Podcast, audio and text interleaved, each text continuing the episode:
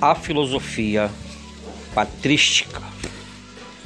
A filosofia patrística surgiu como resultado da obra dos primeiros mestres ou os pais da igreja, durante a fase histórica que vai do primeiro ao nono século.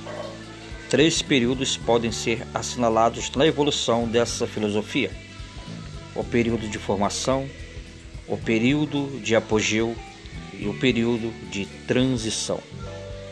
No período de formação, destaca-se a obra dos apologistas e polemistas na tarefa de difundir a doutrina cristã e de conhecer e combater as heresias. Distingue-se então os pais gregos, alexandrinos e africanos, com exceção dos mestres latinos que condenaram a cultura grego-romana. A atividade principal dos primeiros pais da igreja teve como propósito conciliar a cultura pagã com os ensinamentos do cristianismo. A mais famosa de todas as escolas patrísticas foi a de Alexandria, onde tiveram atuação destacada Cremente, Panteno e Orígenes. Herança moral adâmica. No período de apogeu, os filósofos patrísticos procuraram esclarecer o sentido autêntico das verdades reveladas, aproveitando para isso a derrota do paganismo Agostinho de Hipona, representante do período do apogeu, foi o maior filósofo da época patrística e uma das mais profundas e luminosas inteligências de todos os tempos. Além de ser o maior expositor da teologia conservadora ocidental, Agostinho tem sido também considerado um verdadeiro psicólogo. Os estudiosos de Agostinho geralmente afirmam que a única coisa que ele poderia aprender da psicologia moderna seria a sua terminologia.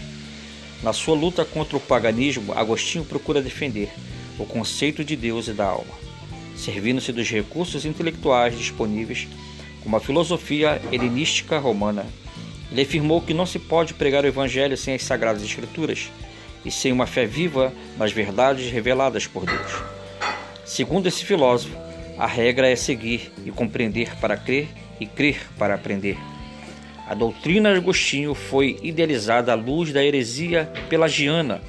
Na opinião de Pelágio, em qualquer momento da sua vida, o homem é completamente livre para escolher o bem e o mal.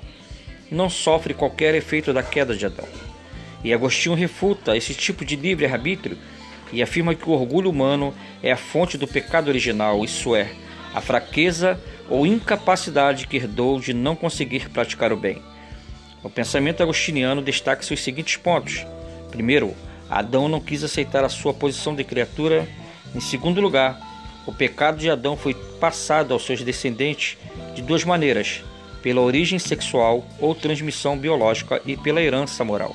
Terceiro, a teoria de Agostinho, que o levou à doutrina da predestinação, influenciou fortemente o calvinismo. Em quarto lugar, a tarefa dos filósofos patrísticos de período de transição foi, sobretudo, a conservação da cultura clássica no meio das guerras e confusões que se produziam a partir da invasão dos bárbaros. Dentre os filósofos deste período destaca-se Cassidoro, São Isidoro de Sevilha, Beda e Boécio.